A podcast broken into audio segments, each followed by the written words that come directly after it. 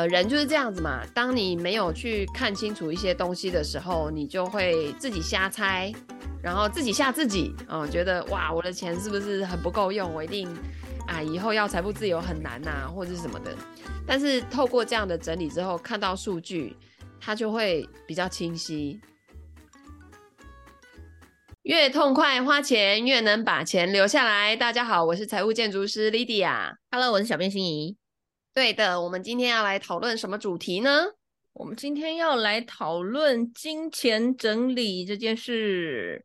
说到金钱整理，其实我是在应该是在二零二二年还是二一年初，我有点忘了，跟这个 Felix 老师一起合作开了这个金钱整理课。那因为大家都知道 Felix 老师他本身是室内设计师，但是因为在设计的过程就会牵涉到。你要先做好设计，方便客户以后的收纳。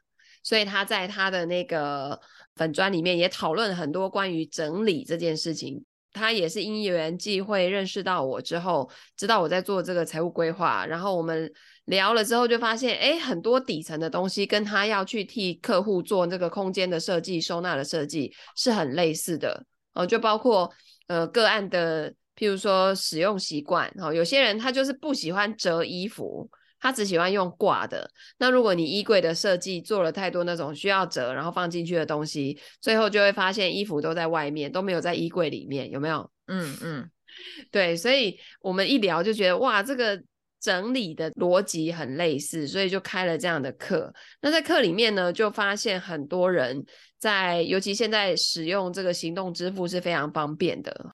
再来就是所有的明细，现在也很少印出来，因为这大家就觉得多拿那一张明细没什么用嘛。有时候就会说这个明细我不要，或者说不用印出来，发票放在卡里面，你就会无形当中因为太方便，导致我现在对物价真的很不敏感哎，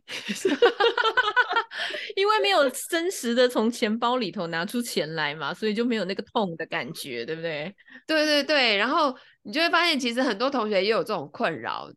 其实行动支付是让我们很快速的把金钱就流失出去，因为就这样哔哔哔哔哔呀。像我都是绑在那个信用卡里面的，它其实不够的时候，储值的当下就是顺便刷卡的意思嘛。对，那这个我就觉得是一个很大的陷阱。所以其实，在支付的过程当中，很容易就就是失去那个自觉跟那个觉察，就很容易把钱给花掉了，这样子。对，所以金钱的整理就不外乎是平常这种很有可能让你漏财的一些行为。但我在开课的过程中，也有很多的学员是因为金钱整理之后，才赫然发现自己有某一本存折里面居然有二十几万，他忘记了。嗯，所以也有人就是透过金钱整理，然后找到他自己的从未发现的财富，就对了。对，就是很像我们以前在家里那个。变港啊，找到一大堆零钱，有没有？台积电的股票之类的，这是传说吧？我觉得那是都市传 说。阿妈的床底下有台积电的。对啊，那到底有哪几家的阿妈会这样做啊？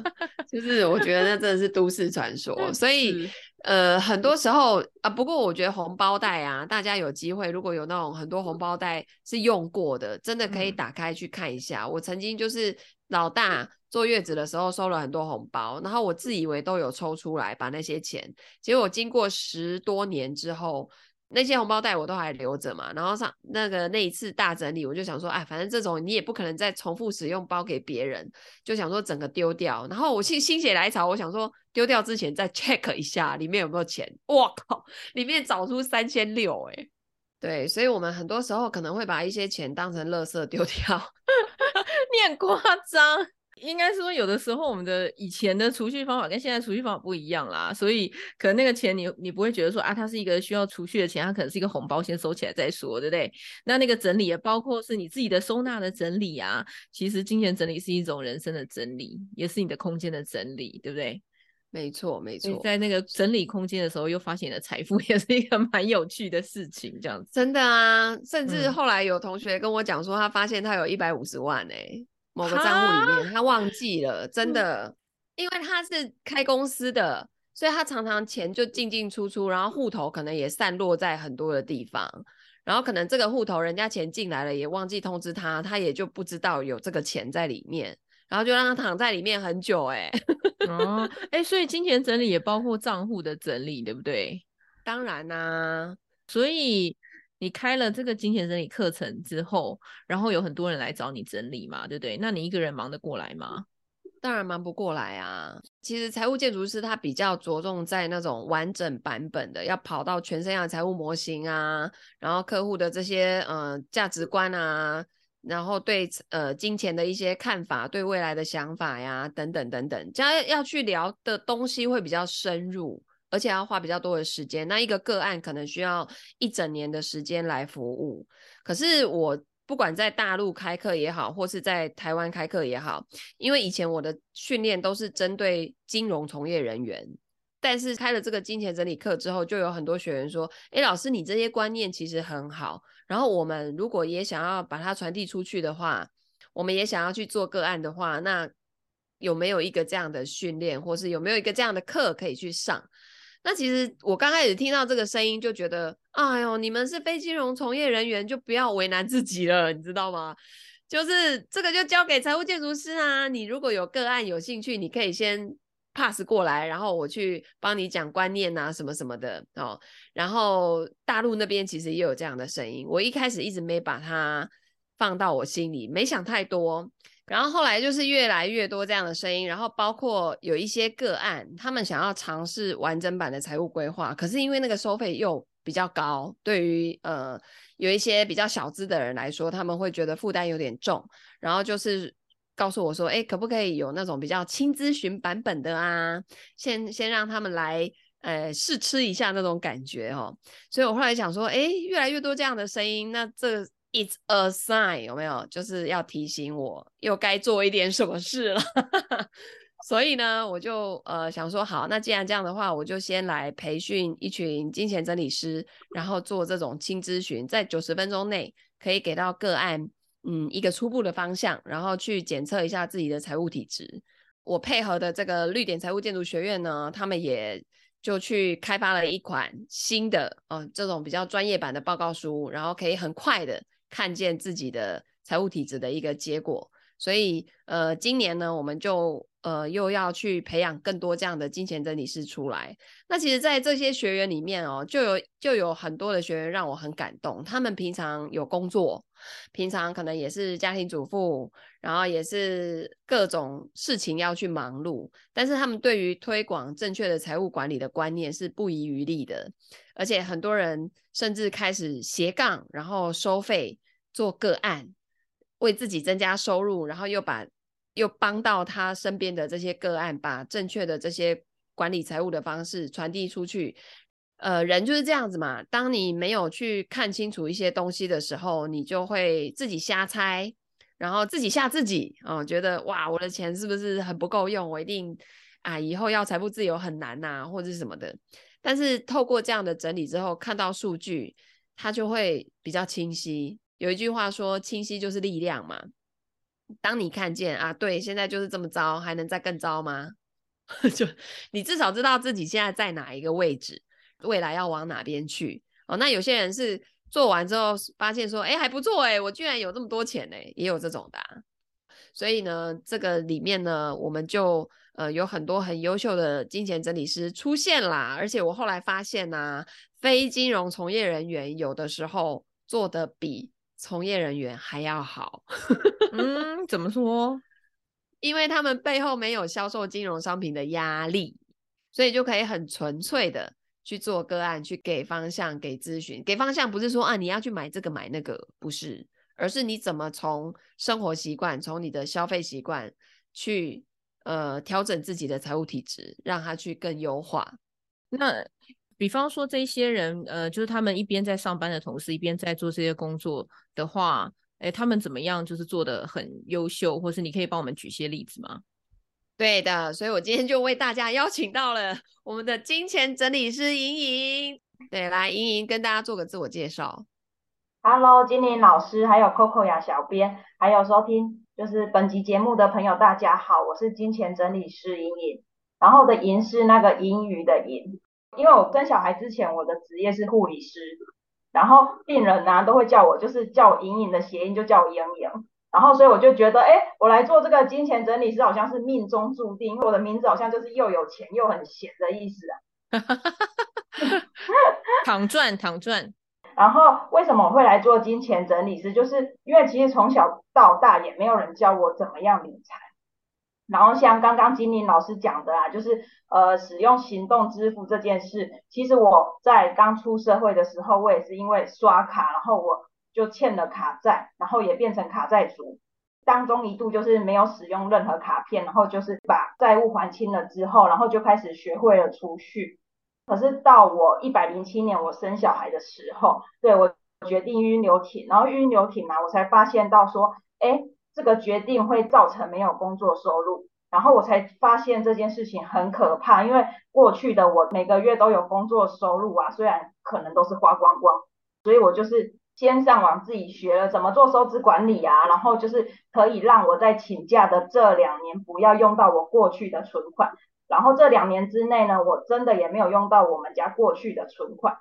我自己在这两年，其实我把我们家收支管理做得很好，但是我还是对呃金钱的焦虑感很大，因为我不知道我想要的生活、想要的目标不会实现。然后我又再度上网搜寻了，哎，找到了绿点财务建筑学院，然后我就哎进行了全生涯模型规划，哎，我发现其实我想要生活是透过哪些改变是可以实现的，然后这样子我的心中的焦虑也是几乎就是降低了很多。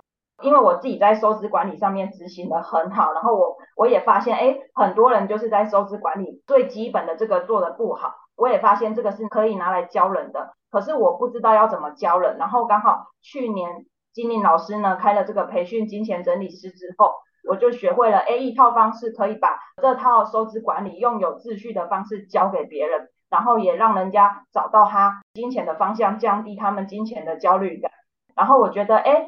可以透过这样子，也可以发挥我自己的价值，然后也传递更多正确的理财知识给更多人知道，所以我觉得这是很棒的。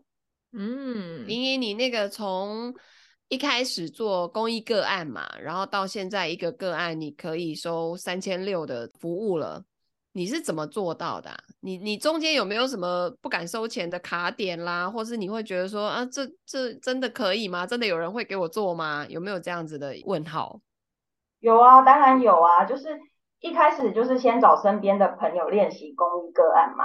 然后其实我连找公益个案的时候，我都觉得很害怕，我都觉得说我我找我朋友会不会被拒绝啊？因为我为什么要把这么私人的财务问题告诉你啊？我一开始就发了几个比较好的，结果他们全部都答应我，诶，然后就很感动。那不就是代表你平常做人成功？我我我我后来是透过这件事情才发现，哎，我平常做人好像蛮成功的，对，然后就透过邀约金钱整理这件事情，哎，我就开始有信心，然后我做了十个公益个案以后，就要开始收费了嘛，然后其实，在跨的那一步，我也就是又开始想说，真的会有人付费给我吗？可是真的就开始有了第一个、第二个这样子慢慢进来，我就觉得，哎，就是我的信心越来越多了。然后就觉得，哎，这件事情真的是可以帮助到人的，而且也是可以赚取额外收入的。最重要是可以解决别人在金钱上面焦虑的问题。嗯，那你在这当中，因为个案也都会给你一些回馈嘛，那你有没有那种比较印象深刻的个案呢？呃，有啊，就像金玲老师讲的，就是我有一个个案，我就带着他盘点他的资产的时候，然后他就说，因为他过去他也是。呃，换了很多工作嘛，所以账户有七个八个。我然后我就跟他说，没关系，你就一个一个打开，我们来盘点。然后当他打开其中一个账户的时候，他就他就惊呼了一声。然后我就说怎么了？他就说里面居然有这么多钱。他说他原本以为里面大概五十万，结果他一打开发现里面有一百万。然后我就想说，天哪，你看我帮你找回那么多钱这样子。其实很多人都会很焦虑自己是不是没钱。可是他们都没有真实的盘点过自己的金钱资源啊，所以其实说不定当你盘点之后，你会比你想象中的有钱，然后就会发现，哎，以前那些焦虑的想法可能都是自己吓自己的。嗯，哎，我很好奇哦，因为我们在听这个节目的听众里头，其实也有一些人不是真的很了解金钱整理在做什么。那呃，你们可以简介一下或介绍一下金钱整理大概是什么样的一个内容，以及最后会得到什么样的东西吗？呃，我一开始我会先给他建立正确的理财观念，大部分的人都会很清楚知道自己的年收入，但是呢，我会带着他盘点他的年支出，大部分的人应该就是都从来没有盘点过自己的年支出多少。应该是说他们也不知道要怎么样盘点啊，然后我就带着他们盘点，然后还有带着他们盘点他们所有的总资产这样子，最后呢再会给他们出一份报告，诶，他看他们现在是在哪一个状况，那他们现在这个状况如果要走到更好的状况，要做怎么样的调整，所以做完这一份金钱整理，他会很明确的知道他接下来他要怎么样做一个调整，然后他才能再往更好的呃生活去迈进这样子，嗯。刚刚有讲到更好的生活这个方向啊，那能不能够请您帮我们就是举一些例子，比方说他们在整理之后，除了发现到自己的账户有比较多的收入，或者是有闲置的账户里头其实还有金钱之外，有没有其他的，比方说在收支管理上更好的应用这样子的例子？呃，一般人可能就是赚多少他就花多少，那有些人他可能比较好，他会先把他。呃，他希望他存多少，他会先存下来，然后再花。可是真正的细项，他花到哪些，他也不知道。对，那我就是透过运用一个是月账户，一个是年账户，然后这样子有秩序的方法，让他很清楚的知道，诶，他要花钱的时候是要从哪个账户拿钱。那他也会很有秩序的知道，诶，我这个账户应该要放多少钱。比如说我到月底我花这些钱，那如果提前在月底花完，可能就是要去检视说，哎，我是不是编列预算不够，还是我花太超过了？也是可以透过这样账户的方式，然后你也可以去检视说自己花钱的流向在哪里呀？那像我有一个个案呢，他就是最近有发生一些状况，就是他先生又拿去投资啊，投资之后又呃那笔钱又不见了，然后他就觉得家里的资产可能就剩那么多了。所以他来做了金钱整理，然后他做了金钱整理过后，他其实思绪是非常混乱的，因为他平常他也不知道他的钱花去哪里。然后我就带着他先厘清，诶，那他现在可以做哪些事？然后带着他盘点他未来这一年可能要花的支出有哪些？最重要是他们家现在剩的资产到底有多少？盘点完之后啊，他就觉得，诶，吃了一个定心丸了，觉得。再糟不过就是现在这样了，而且他开始找到生活的动力，他觉得他可以去创造收入啊，他可以比如说去卖小吃啊，这样他也觉得，哎，其实他只要透过一点点的改变，他整个状况不会像他当初来找我那样子那么绝望。我在这个过程中，我也感到很开心，可以透过金钱整理，我让他看到了他自己其实是有能力去创造收入的，或者是有能力改变家里的现况的。我觉得。而这是很有价值的一件事情。嗯，你在帮助他的同时，其实你也得到了一笔就是相对应有价值的收获，对不对？嗯，对对对。好，那莹莹，你来跟我们分享一下。据我所知，你本职的工作是居服务员嘛？其实可能也有很多我们的听众朋友不知道居服务员这个工作是在做什么的。你可以跟大家稍微简介一下。然后你在做居服务员的这个过程中，因为金钱整理师。对你来说也是一个斜杠，那你要怎么样去分配自己的时间也好啊，或者说你一开始怎么样去切入的？因为你要从一个居服员，然后转换一角色变成金钱整理师，那你是怎么做的？因为我过去在当护理师，然后后来我有就是育儿的时间两年我没有工作，然后后来我要开始就是找工作，可是我发现我回不去原本护理师的环境了，因为。我要带小孩，我没有后援，所以变成我要找一个很弹性的工作。因为我的专长是照顾人，然后我就找到了居服员。诶，他其实他也是去照顾长辈，他其实是政府的长照二点零的之下的其中一个服务，而且他的时间蛮弹性的。公司会派案给你，那你可以看你自己想要上班时间，说你要不要接受。那这个时间也蛮弹性的，像我一整天的工作时间。包括通车的话，最多大概五六个小时这样子。那去的时候都在做一些什么？像我现在就是，比如说帮个案洗澡啊，或者是煮饭啊，或者是帮他买便当啊，或者是陪他去散步啊，或者是陪他去去医院看病啊之类的。哇，那你服务的对象一般都是老人家，对不对？对啊，对啊。算是独居老人那种吗？也没有啊、欸，有的也是有跟家人一起住，但是家人白天都要上班。哦，然后他行动不便，需要有人帮他日常的一些行动，有需要人协助是吧？对啊，对啊。嗯，哇，那你这个工作需要很大的耐性哎。嗯，就是要听老人家讲话啦。其实他们最主要的就是要一个人陪伴他们。哇，嗯，它是一种陪伴的工作，而且听说居服员的那个现在的需求很多，然后供给却很少，嗯、对不对？嗯，对。那所以你觉得这个居服员，然后跟你转换身份到金钱整理师，在我听起来哦，它都是一种陪伴呐、啊。居服员比较是行动上的陪伴，而金钱整理它听起来比较是。内在状态的陪伴有没有？因为其实很多的个案来到我们面前是很恐慌、焦虑、带点不安的哦，所以我们透过数据的整理，然后让他看见现况，啊，告诉他怎么去优化，有的时候也是有一种疗愈效果，对不对？对啊，对，嗯，那你一开始在切入的时候，你你是怎么去做这样的转换的？其实我当了居服员之后，我就是会到很多个案家。有一些个案的家就是环境比较差一点，你当下看到这个结果，一定是他过去累积出来的嘛？那我就会想说，哎，不知道他年轻在做什么工作，然后我才发现说，理财这件事啊，是越早开始越好。对，而且如果你对未来有一个想象，那我们就努力的实现它，那当然就是越早开始实现越好。所以我觉得。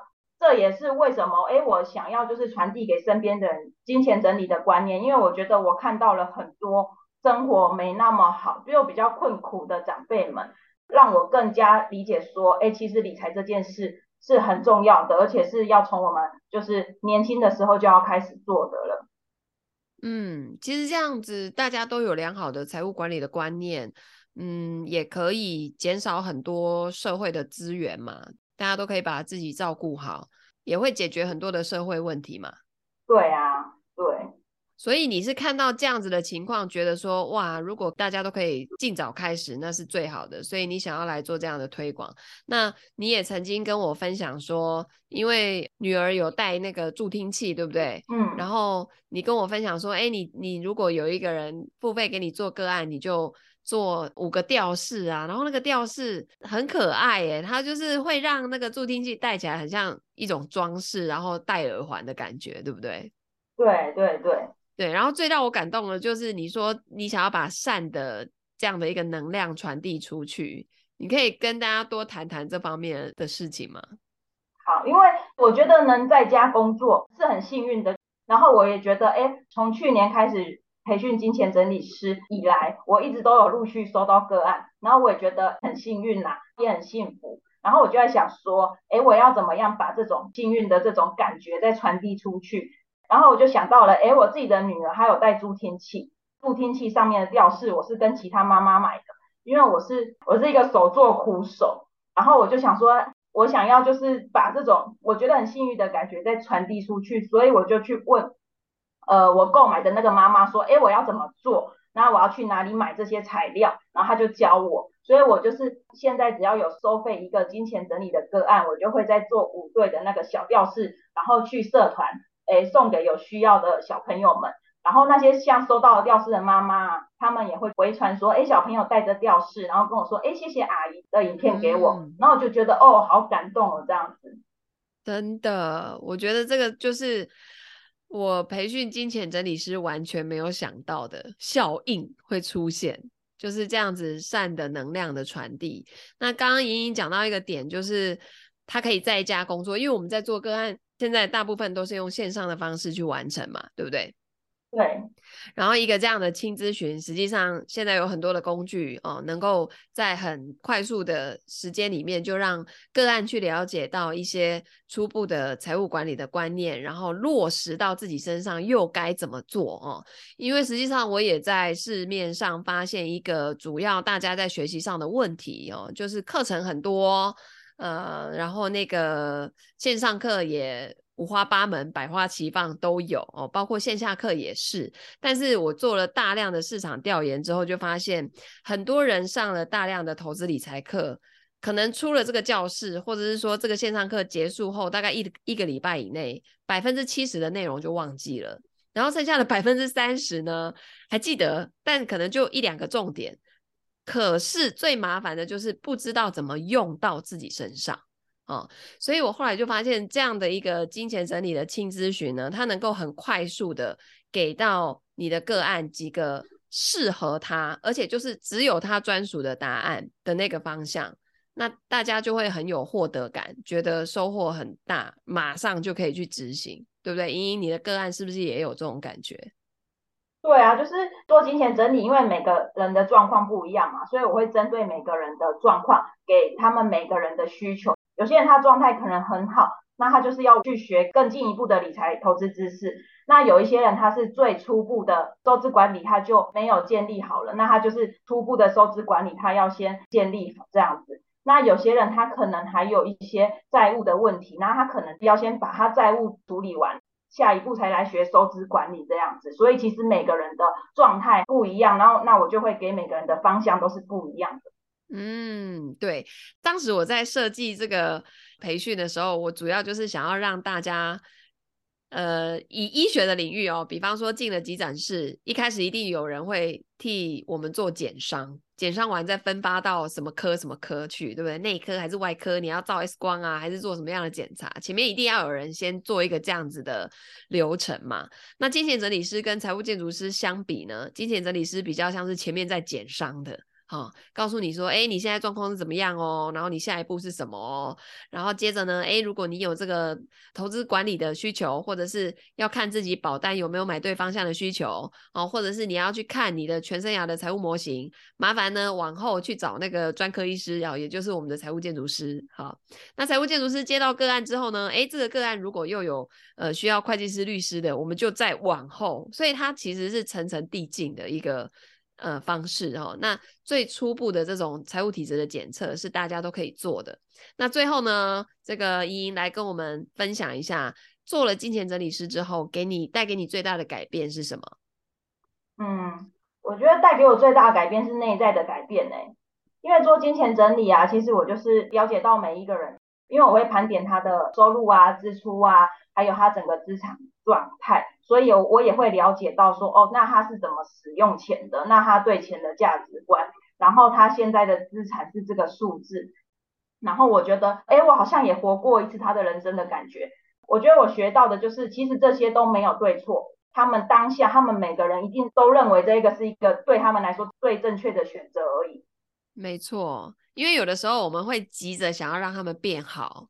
嗯，但是有的时候呢，我们要等个案自己跟上来，而且，嗯，他的人生状态在这个当下是在这个阶段，那我们就要允许个案好好的去体验他现在的这个阶段，或许是呃悲伤的阶段，或许是低潮的阶段，那都是要去穿越他的哈、哦。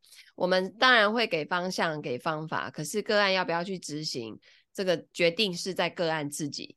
我们能够去做到的，就是陪伴他们，让个案知道说我们永远都在，嗯，这样子哦。那你什么时候要开始去行动啊？我们都是可以的，都接受，都允许，都没有问题，一切都是 OK 的。对。